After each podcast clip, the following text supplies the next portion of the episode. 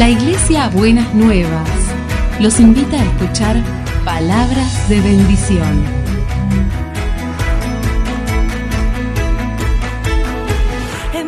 Si desean asistir a nuestras reuniones, los esperamos en Avenida de Lepiane 3925, esquina Subiría, Bajo Flores, Ciudad de Buenos Aires.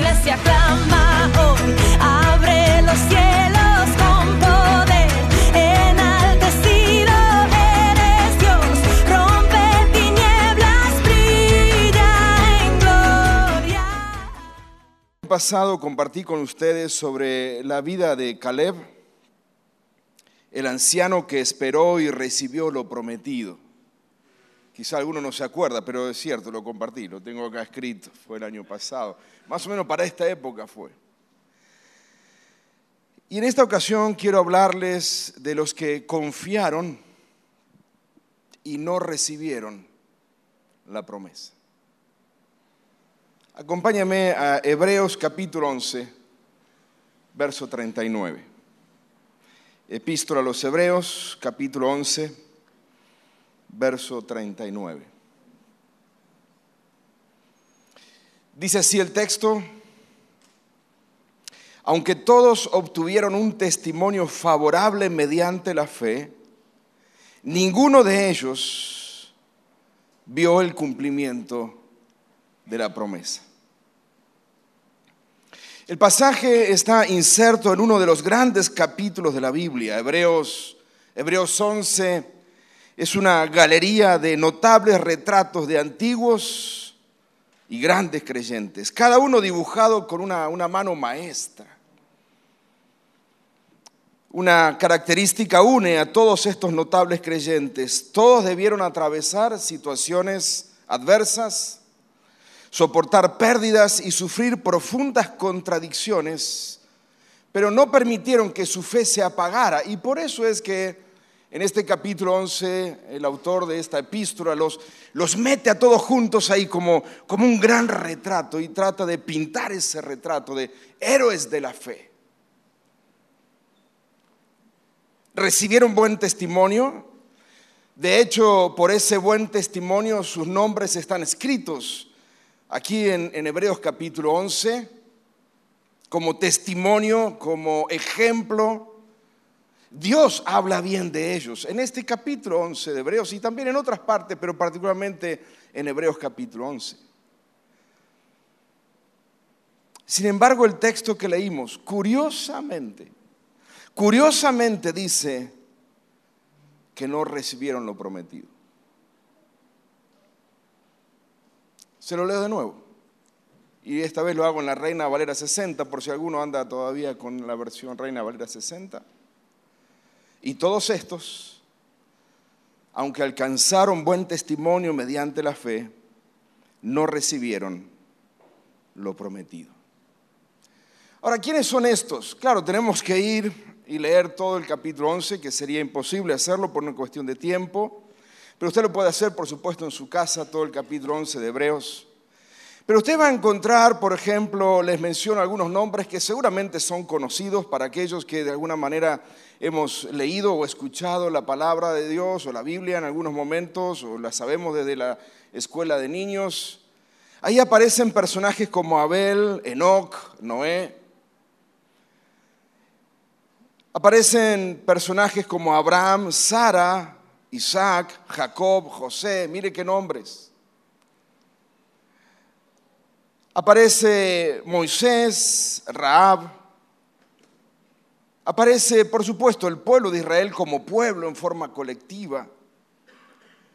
Y aparecen personajes como, por ejemplo, Gedeón, Barak, Sansón, Jefté, David, Samuel, los profetas. Aparecen algunos que dice, por ejemplo, en el capítulo 11, verso 33, que algunos cerraron bocas de leones. Bueno, pensamos en Daniel, precisamente, que fue uno de los que al menos tenemos registro en la Biblia que cerró boca de leones. Sofocaron la violencia del fuego, tienen que haber sido los tres amigos de Daniel cuando fueron llevados a Babilonia. Y otros que no sabemos exactamente quiénes son, que pusieron en fuga ejércitos extranjeros Dice que las mujeres recibieron a sus muertos por resurrección. Y entre estos anónimos están aquellos que fueron atormentados, experimentaron vituperios, azotes, prisiones y cárceles, fueron apedreados, aserrados, muertos a filo de espada, anduvieron de un lado para otro cubiertos de pieles de ovejas y de cabras, pobres, angustiados, maltratados, errantes por los desiertos, por las montañas, por las cuevas, por las cavernas de la tierra. Todos ellos todos estos que están en esta galería de, notables héroes, todos ellos que quedaron registrados en Hebreos capítulo 11, gozaron de buen testimonio, alcanzaron buen testimonio mediante la fe, pero no recibieron lo prometido. ¿Cómo es posible? ¿Cómo es posible que este pasaje nos diga esto de estos héroes de la fe.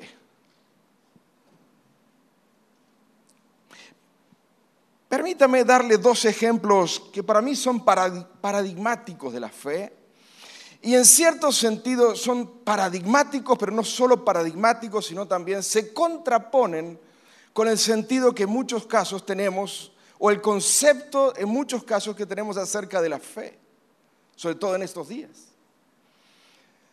Las partes más extensas de Hebreos capítulo 11 están dedicados a dos personajes. Uno de ellos es Abraham, el padre de la fe, tiene que estar en Hebreos 11. Y el otro es Moisés.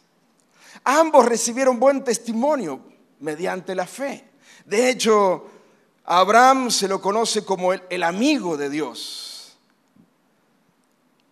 Y Moisés, Dios mismo dijo de él que después de Moisés no se levantará un profeta tan grande como él, con quien el Señor hablaba cara a cara. Pero escuche cómo terminaron la carrera de fe. Vaya conmigo a Génesis capítulo 23 y quiero mostrar el primer caso paradigmático de la fe y quiero presentarlo en el caso de Abraham. Génesis capítulo 23. Búsquelo con tranquilidad, porque quiero que lo lea. Búsquelo en la Biblia, este, de papel o en el teléfono, donde sea. Pero léalo conmigo. Dice Génesis 23, la nueva versión internacional.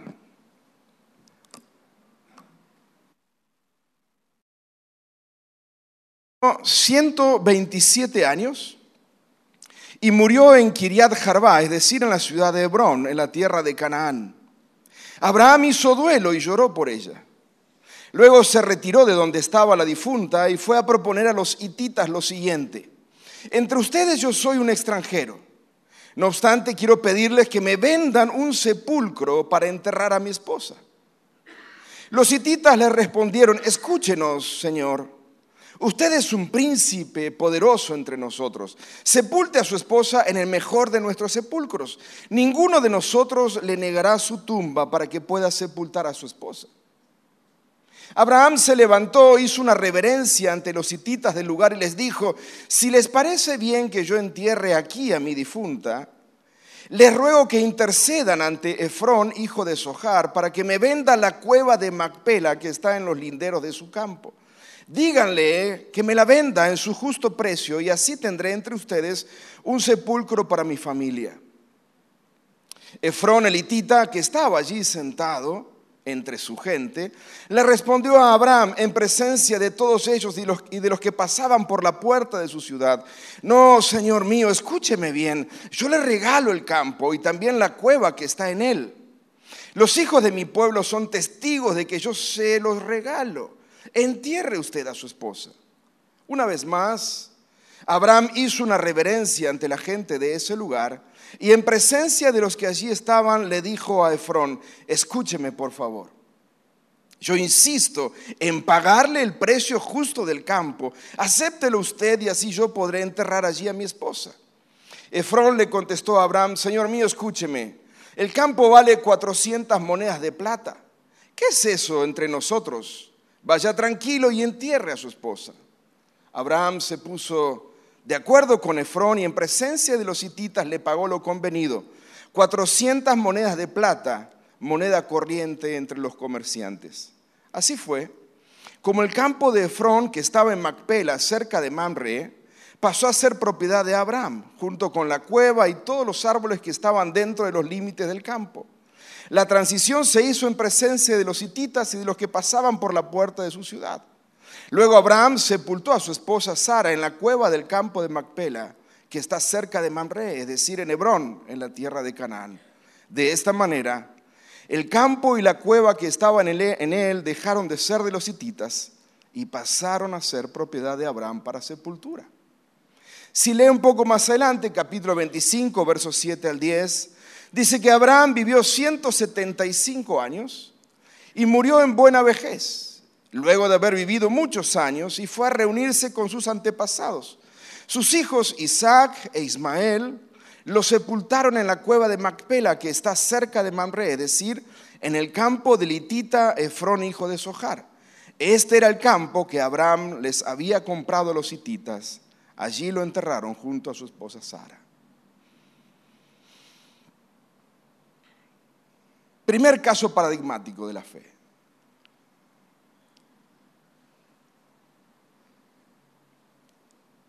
Pero mire el segundo.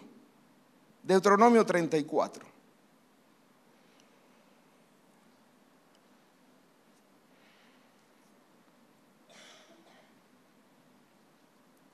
Subió Moisés de los campos de Moab al monte Nebo, a la cumbre del Pisga, que está enfrente de Jericó, y le mostró Jehová toda la tierra de Galaad, de hasta Dan, todo Neftalí, la tierra de Efraín y de Manasés, toda la tierra de Judá y hasta el mar occidental, el Negev y la llanura, la vega de Jericó, ciudad de las palmeras hasta Zoar.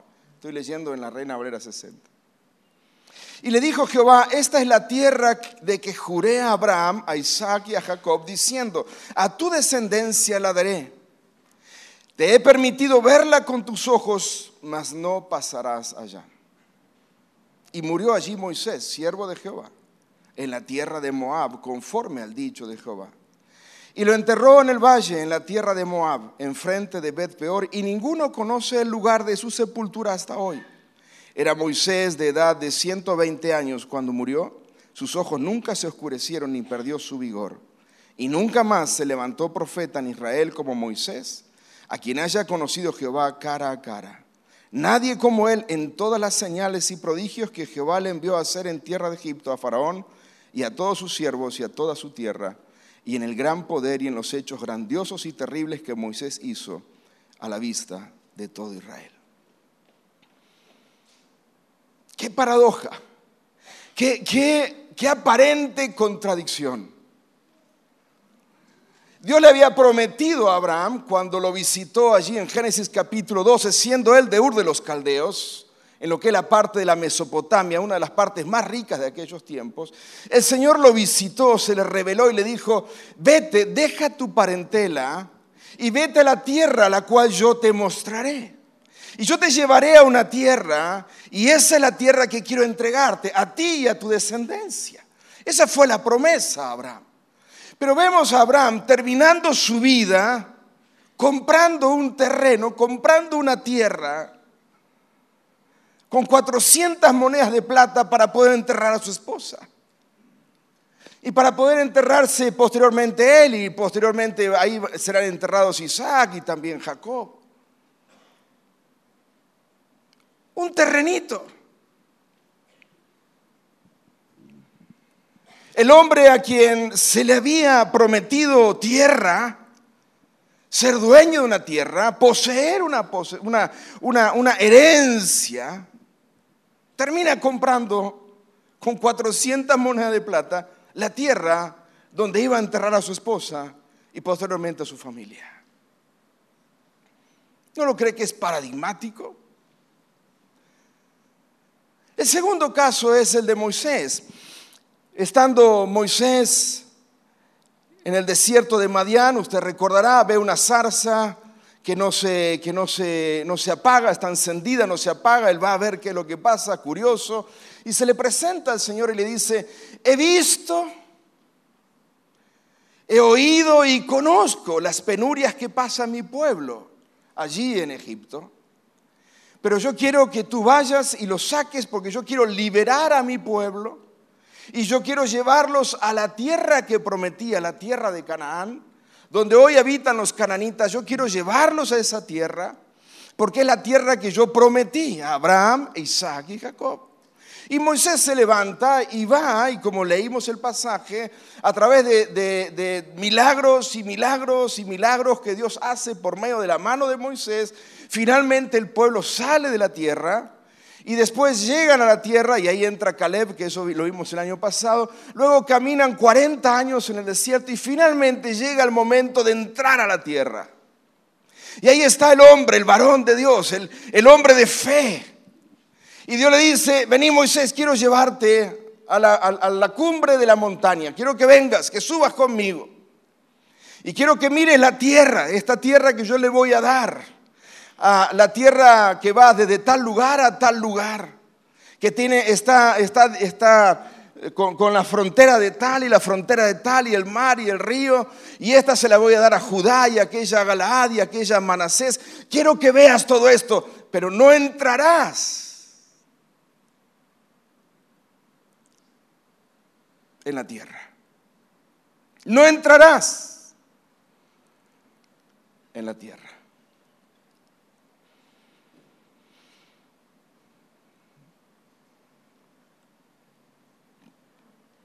Dios había prometido tierra, entre muchas otras cosas. Uno termina comprándola y el otro termina, termina viéndola desde lejos. Cualquiera de nosotros.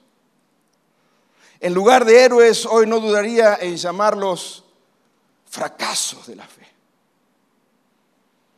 Cualquiera de nosotros hoy en día con el concepto de fe que manejamos,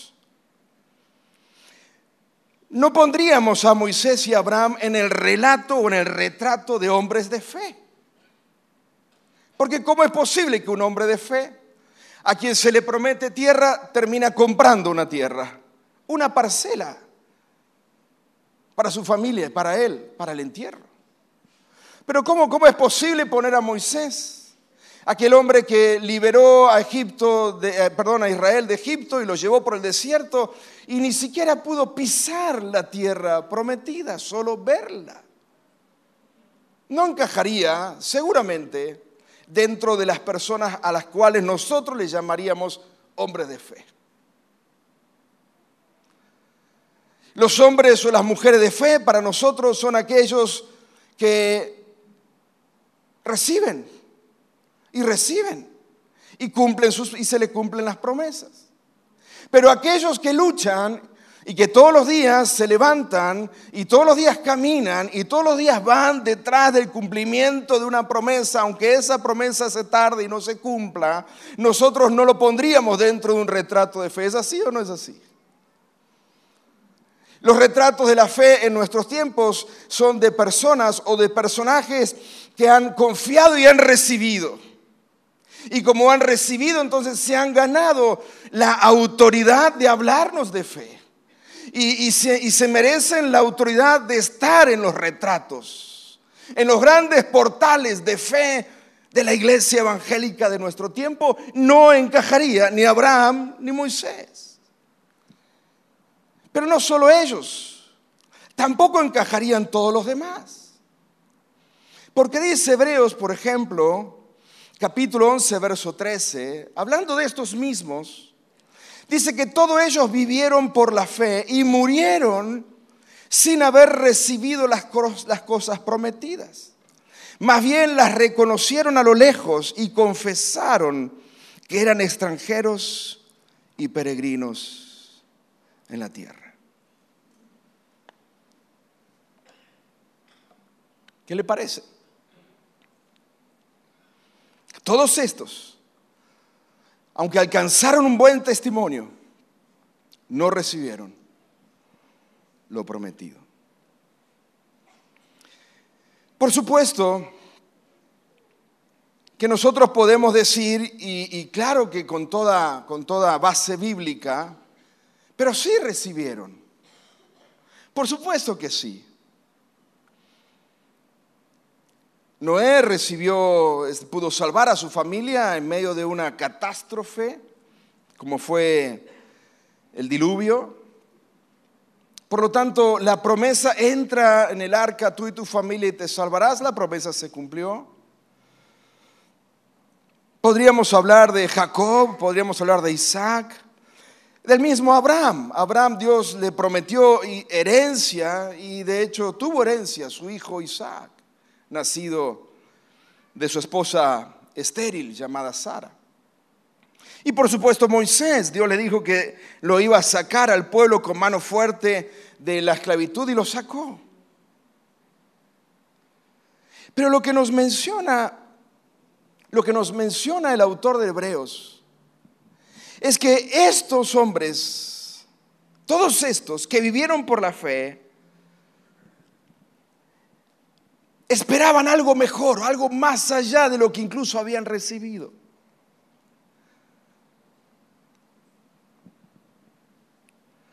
Por supuesto que hubo hombres que cerraron boca de leones, pusieron en fuga ejércitos extranjeros, recibieron o conquistaron reinos, pero su fe daba testimonio de que esperaban algo mucho mejor. Su fe se convirtió en un deseo persistente de, buscar a aquel que le había prometido las cosas que le había prometido. Por eso están en el libro de los de Hebreos, en esta epístola de los Hebreos, como hombres que vivieron esperando y murieron esperando con fe el cumplimiento de la promesa.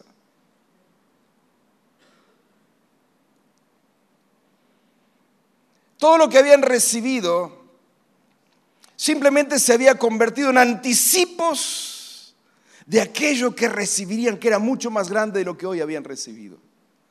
¿Me explico? Todo lo que habían recibido era, era, la antesala de la gran promesa que Dios les había hecho. Por lo tanto, aunque recibieron promesas, aunque recibieron el cumplimiento de promesas, de todos modos seguían caminando esperando el cumplimiento de la promesa final, de la gran promesa del Señor. Por eso dice Hebreos 11:13, todos ellos vivieron por la fe y murieron sin haber recibido las cosas prometidas. Más bien las reconocieron a lo lejos y confesaron que eran extranjeros y peregrinos en la tierra. Permítame preguntarle, ¿cuál es la promesa que usted espera fiel cumplimiento? Piense en, aquellas cosas que hemos recibido del Señor. Piense en aquellas promesas o bendiciones que hemos recibido. Pero yo quiero animarle en esta mañana que usted las piense como un anticipo, solamente un anticipo de aquello que esperamos que es mucho más glorioso de lo que hasta aquí hemos recibido. Amén. Porque eso es lo que hacían estos hombres. Estos hombres, dice el capítulo 11, verso 13 al verso 16, extiendo un poco la lectura, dice, todos ellos vivieron por la fe y murieron sin haber recibido las cosas prometidas, más bien las reconocieron a lo lejos y confesaron que eran extranjeros y peregrinos en la tierra. Mira lo que dice el verso 14 para entender esto. Al expresarse así, claramente dieron a entender que andaban en busca de una patria si hubieran estado pensando en aquella patria de donde habían emigrado, habrían tenido oportunidad de regresar a ella. Antes bien, anhelaban una patria mejor, es decir, la celestial. Por lo tanto, Dios no se avergonzó de ser llamado su Dios y les preparó una ciudad. Es maravilloso. Amén, hermanos. Todos estos hombres, Abraham, Moisés y tantos otros, recibieron promesas, pero no, no se conformaron con las promesas recibidas o con las bendiciones recibidas, sino que caminaron en fe, procurando llegar a ese cumplimiento final de la gran promesa. Por eso en esta mañana, en esta reflexión de esta mañana, yo me pregunto, ¿qué es lo que nosotros esperamos? ¿Qué es lo que nosotros esperamos del Señor? ¿Detrás de qué promesas nosotros caminamos? Porque es posible que nosotros caminemos detrás de promesas transitorias o bendiciones transitorias. Y en ese camino de, de, esperar las bendiciones transitorias, perdemos de vista la promesa del Señor. Es posible que aquellos que caminamos detrás de promesas transitorias o bendiciones transitorias, lleguemos a un punto de conformarnos con nuestra fe y decirnos, bueno, tengo mi trabajo, tengo mi esposa, tengo mis hijos, tengo mi casa, la verdad que no me falta nada, y bueno, ¿qué más puedo esperar? ¿Qué más puedo esperar? ¿Qué más puedo esperar? La fe me alcanza para esto. La fe es suficiente para lo que tengo. La fe es suficiente para tener un trabajito. La fe es suficiente para que mis hijos estén bien, estén sanos. La fe es suficiente para tener un buen lugar donde vivir. La fe es suficiente para tener un ministerio como el que tengo. La fe me alcanza y es suficiente para eso. Y entonces volvamos a la fe en, un, concepto que nos sirve para acomodarnos una fe acomodaticia, una fe que no le hace mal a nadie. Ya recibí lo que estaba esperando y entonces ahora qué esperamos? Y bueno, esperamos que venga el Señor y ya está, esperamos la muerte y se terminó. Estos hombres, aunque recibieron las promesas o fueron recibiendo bendiciones de parte del Señor. De hecho, Abraham fue un poderoso, un príncipe poderoso en la tierra, pero de todos modos, este hombre como Abraham está en el retrato de Hebreos 11 como un hombre que no, no se dio por vencido, sino que siguió esperando el fiel cumplimiento del Señor. Y se murió esperando el cumplimiento pleno de la promesa del Señor. ¿Me estoy explicando, hermanos y hermanas? Todo lo que hemos recibido, las promesas o bendiciones que hemos recibido de parte del Señor, mire, perdón de pecados, gozo de la salvación, familia, aún bienes materiales, todo ello no es más que un anticipo de todo lo que esperamos del Señor. Ahora piense de esta manera. Si esto es el anticipo, imagínese cómo será recibir la promesa plena del Señor.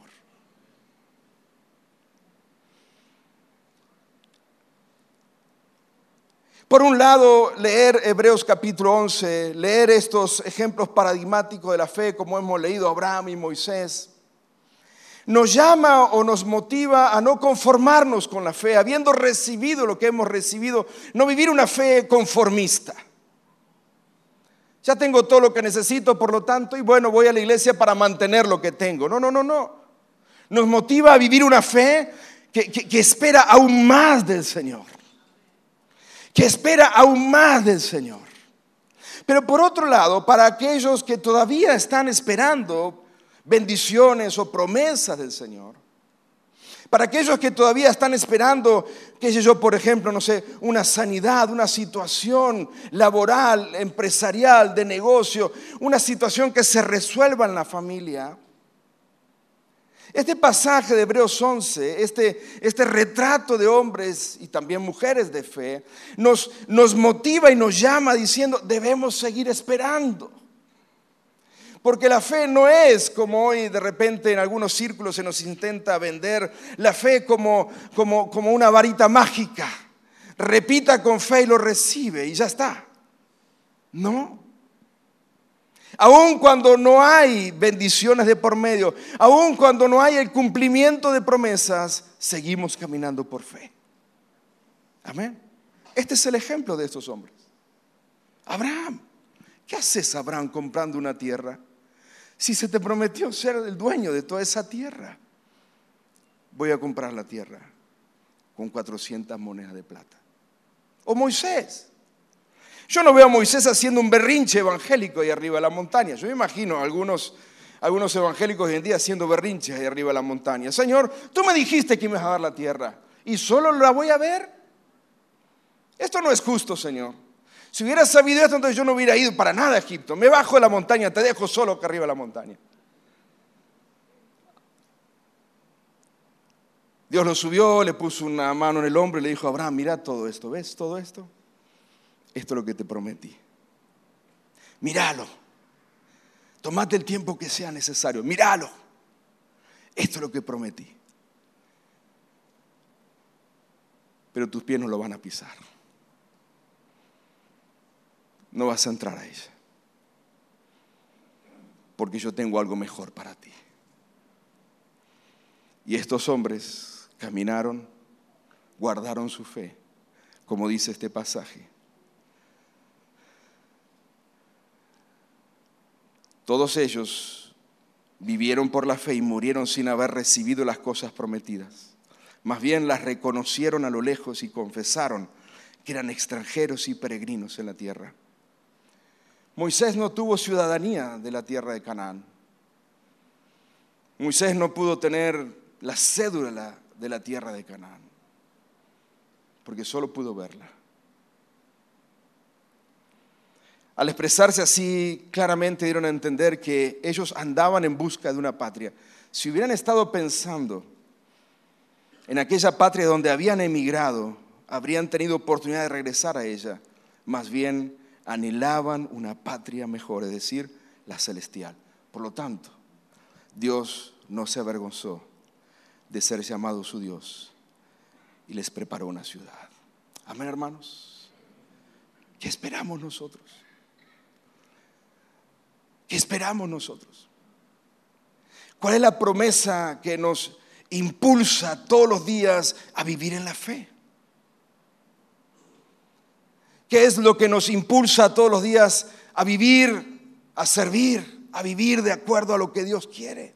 ¿Qué nos lleva todos los días a levantarnos y caminar? Las promesas transitorias, las bendiciones transitorias que por supuesto son buenas. Y damos gracias al Señor por esas bendiciones. Y bendiciones que nos, llenan el corazón.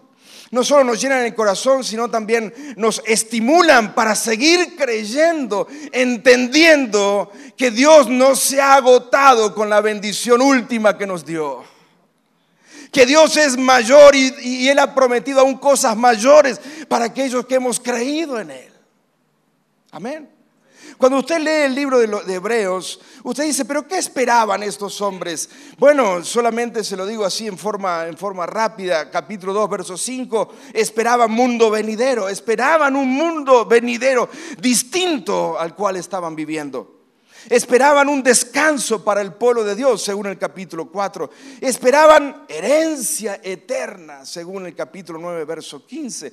No una herencia terrenal solamente, esperaban una herencia eterna. ¿Qué más esperaban? Esperaban la Jerusalén celestial, según el capítulo 12 y el capítulo 12, verso 28, esperaban un reino inconmovible. Todo eso esperaban. Y esta es la fe del Nuevo Testamento. La fe del Nuevo Testamento nos impulsa a esperar. Miren lo que nos impulsa a esperar. Nos impulsa a esperar la segunda venida de Cristo.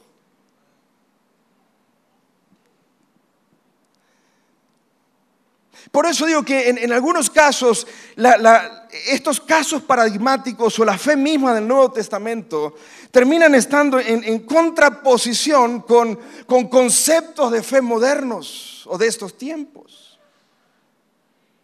¿Qué esperas, hermanos? Yo espero que, yo espero que el Señor me dé un trabajo. Gloria a Dios. Oramos por eso. Y cuando eso viene, recuerde que eso no es todo. Ahí no se termina Dios. Ese es el anticipo Solo el anticipo de todo lo que Dios tiene para usted. Y si no viene el trabajo, siga creyendo igual, porque ese es el anticipo, porque Dios es mayor y puede darle aún mucho más de lo que usted está pidiendo. Estos hombres, o la fe del Nuevo Testamento, nos impulsa a esperar la segunda venida de Cristo. La segunda venida de Cristo que cuando nosotros estamos en una fe acomodaticia, en una fe cómoda, en una, en una fe satisfecha, perdemos de vista la venida del Señor. ¿Para qué esperar la venida del Señor si estamos bien? No, Señor, tardate un poquito más porque la verdad que me va re bien en la vida. ¿Y para qué vas a venir, Señor? Es que nos quedamos, nos acomodamos viviendo una fe del momento transitoria y perdemos de vista lo que es la promesa del Señor, que todo ojo le verá y Él vendrá a buscar a su iglesia, a usted y a mí. La fe del Nuevo Testamento nos habla de resurrección de los muertos, de la glorificación de nuestros cuerpos, de nuevos cielos y nueva tierra. De nuevos cielos y nueva tierra. Mire, no, no, no importa, no importa, eh, no, no, importa el gobierno que tengamos, no importa lo bien que le vaya a Argentina, no importa, ojalá que le vaya bien, oramos para que así sea, pero no importa, olvídese, ese es el reino terreno, pero nos espera un reino celestial.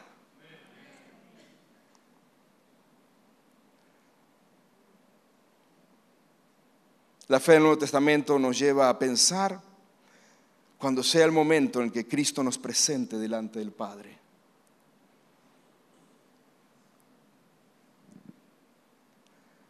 La fe transitoria nos lleva a pensar, ¿y cuándo mi nombre será, será puesto en algún rótulo en la empresa, en el negocio, en la iglesia? ¿Cuándo me llamarán a predicar? La fe del Nuevo Testamento nos lleva a pensar cuando Jesucristo llame, nos llame por nuestro nombre.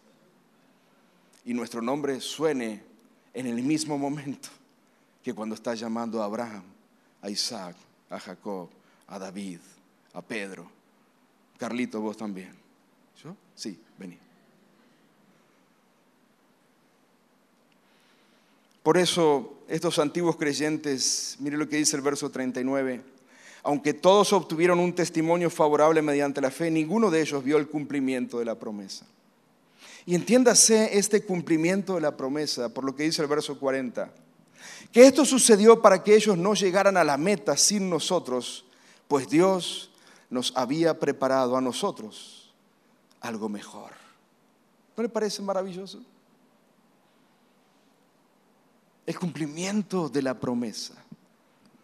La promesa de la herencia eterna, de la vida eterna, la, promesa de, de, salvación, de perdón, de liberación de pecados. Mundo nuevo, cielos nuevos y tierra nueva resurrección de los muertos, de aquellos que hayan muerto y glorificación del cuerpo para aquellos que hayamos quedado. En ese momento cuando el Señor venga y ese día que será un día glorioso donde todo ojo y, absolutamente toda persona le verá venir. Esa es la promesa. Y esa es la promesa a la cual Abraham, Moisés y todos estos que están en el retrato de Hebreos 11 esperaban, aún, aún sin tener la revelación plena de lo que luego el Nuevo Testamento dice. Esperaban que aunque recibieran herencia, o aunque recibieran herencia terrenal, o aunque recibieran hijos de descendencia, o aunque recibieran eh, conquistas, sabían que Dios era mayor que cualquier conquista que podían llegar a alcanzar. Sabían que la promesa de Dios era aún más grande de lo que ellos pudieran haber alcanzado en ese momento. Amén. Dios no se agota Dios no se agota con la tierra de Canaán. Moisés, mira la tierra, esta es la tierra que he prometido, pero no pasarás, pero yo tengo algo mejor para ti. Quiero que esperes esa ciudad celestial, esa patria celestial. Amén. Es maravilloso. Pero a su vez es desafiante para nosotros en esta hora pensar en qué es lo que nosotros estamos esperando. Porque si, si, nuestra vista está puesta en las cosas transitorias y terrenales, solamente en las cosas transitorias y terrenales, corremos el riesgo de perder de vista la promesa de Dios. Amén. Si usted ya ha alcanzado bendición, dele gloria al Señor, bendiga al Señor por eso. Alégrese, disfrute de esas bendiciones, pero entienda que es el anticipo. Entienda que todo no se termina ahí. Entienda que aún hay más del Señor. Y eso más del Señor incluye la venida del Señor Jesucristo, cielos nuevos y tierra nueva, herencia eterna, un reino inconmovible donde usted y yo seremos parte. Por eso es que aun si usted no recibe bendiciones transitorias, aun si usted está pidiendo algo y no lo recibe, ejerza fe, crea Crea que aunque esa, esa bendición transitoria se demore, usted espera ardientemente y apasionadamente el cumplimiento pleno de la promesa del Señor. Amén, hermanos y hermanas. Por eso no vivamos una fe complaciente, una fe que se conforma con lo que ya ha recibido de parte de Dios. Por lo contrario, considerémonos extranjeros y peregrinos en busca del Dios de la promesa y de su promesa final. Por supuesto, celebramos los anticipos de Dios, pero jamás nos conformamos. Amén. Jamás nos conformamos. La, fe, la fe cristiana nunca es complaciente, nunca es conformista. La fe cristiana siempre nos lleva a algo más. La fe cristiana es incómoda porque, porque nos empuja a mirar más allá de lo que ven nuestros ojos. Nos empujan a vivir esperando con certeza el cumplimiento de la promesa de Dios. Amén, iglesia. ¿Qué esperamos nosotros? Que lo que está delante de nuestros ojos, por el cual caminamos y vivimos cada día y todos los días. Concluyo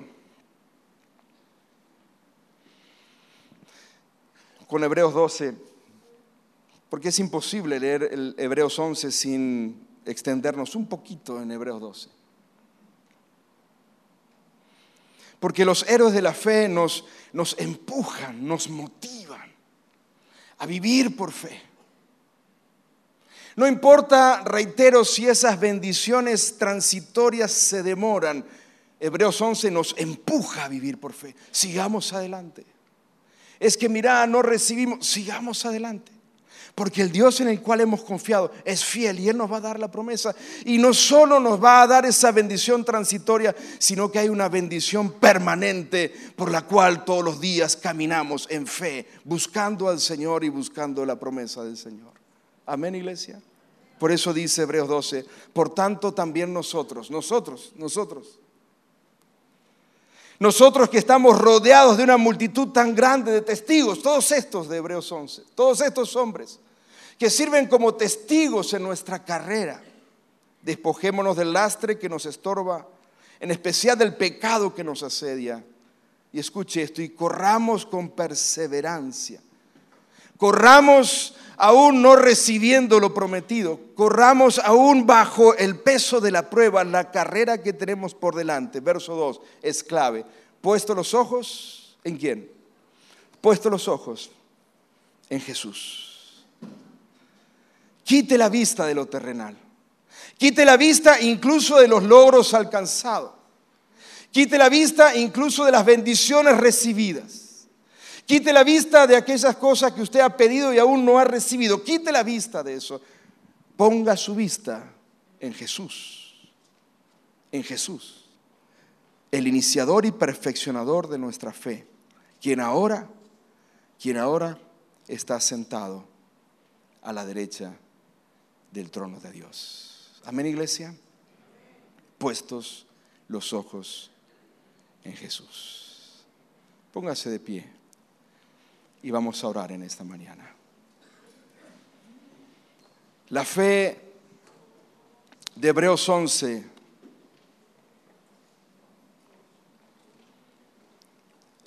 nos lleva a vivir esperando lo que el Señor ha prometido. Pero fiel es el que ha prometido y lo cumplirá. Amén en esta mañana nosotros reconocemos y podemos ver y el Señor nos ha bendecido, el Señor nos ha dado lo que ha prometido. Pero no nos conformamos con lo que hemos recibido, porque aún esperamos el cumplimiento pleno de la promesa del Señor. Amén, iglesia. Yo quiero que ahí donde usted está, Ponga su mano sobre el hombro del que está a la par, a la derecha, a la izquierda. Y vamos a orar juntos en esta mañana. Porque seguramente en este grupo, en esta iglesia, en este grupo de hermanos, de personas, hay algunos que han recibido bendiciones podrían dar testimonio y gratitud de lo que el Señor ha dado. Pero a ti te digo, no te conformes, porque la fe no es complaciente. Levántate, porque hay más del Señor para ti. Pero también dentro del cuerpo hay hermanos y hay personas que oran y oran y buscan y esas bendiciones no llegan y se demoran, se demora lo transitorio. Quiero animarte en esta mañana, porque el Señor es fiel y Él cumplirá. Amén. Todos poniendo la fe, nuestra vista en Jesús. En Jesús, el iniciador de la fe, el que ha prometido. Oremos al Señor, ore por el que tiene a su lado. Señor, gracias te damos.